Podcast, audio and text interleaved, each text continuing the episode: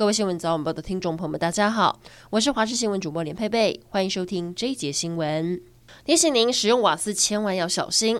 新北市淡水有一栋公寓的顶楼加盖，昨天突然发生火警，消防人员迅速扑灭火势，男屋主也预防性送医，幸好没大碍。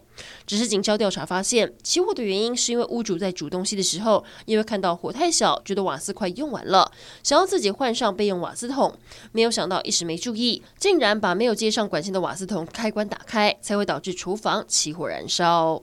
行政院长苏贞昌昨天表示，税收超征四千五百亿中的一千八百亿预留部分，剩余则规划用发放现金的方式全民共享。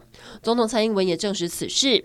根据了解，初步规划每个人眼里发六千块，快将提出特别条例并编列特别预算，但过年前恐怕来不及发，最快在二月底三月初入账。民进党星期二宣布开闸跑票以及用其他政党参选等违纪的议员以及参选人，一共十五个人被开除党籍。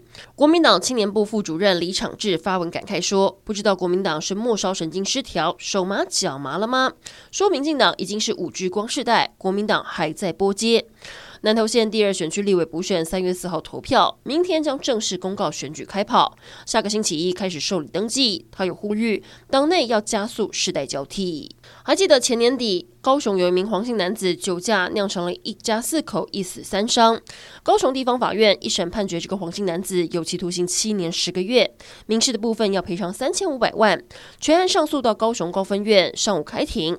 当时被撞瘫的林爸爸亲自到庭，他希望高分院法官可以故意杀人罪加重刑责来判决。台中逢甲商圈昨天晚上将近九点，人潮正多的时候发生了打群架事件，吓坏了不少游客跟居民。打架的人先是在人行道道上互骂，接着开始动手。六名男子围殴一名男子，火爆激烈。警方担心波及到无辜的民众，出动快打部队，两分钟赶到现场。还有人不配合盘查，当场被女警大声呵斥。高雄男子区有一处民宅被人放置了不明物品，屋主发现是一只宝特瓶外粘有电磁，又缠绕电线，疑似是爆裂物。警方随即通报防爆小组到场，以防爆车载回。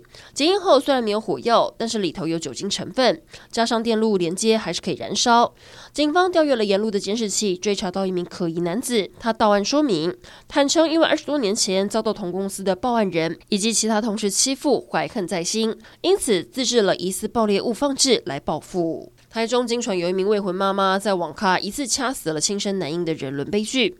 二十四岁的潘姓女子昨天晚上八点多在网咖上网，突然一阵肚子痛，打电话叫干妹妹帮忙到药局买止痛药。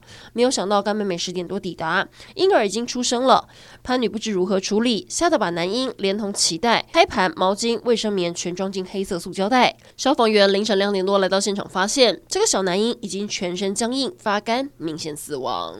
国际消息来关注。巴西球王比利日前去世，享寿八十二岁。昨天举行了葬礼，包含巴西总统鲁拉、国际足总主席以及二十三万球迷流泪送别这一位一代球王。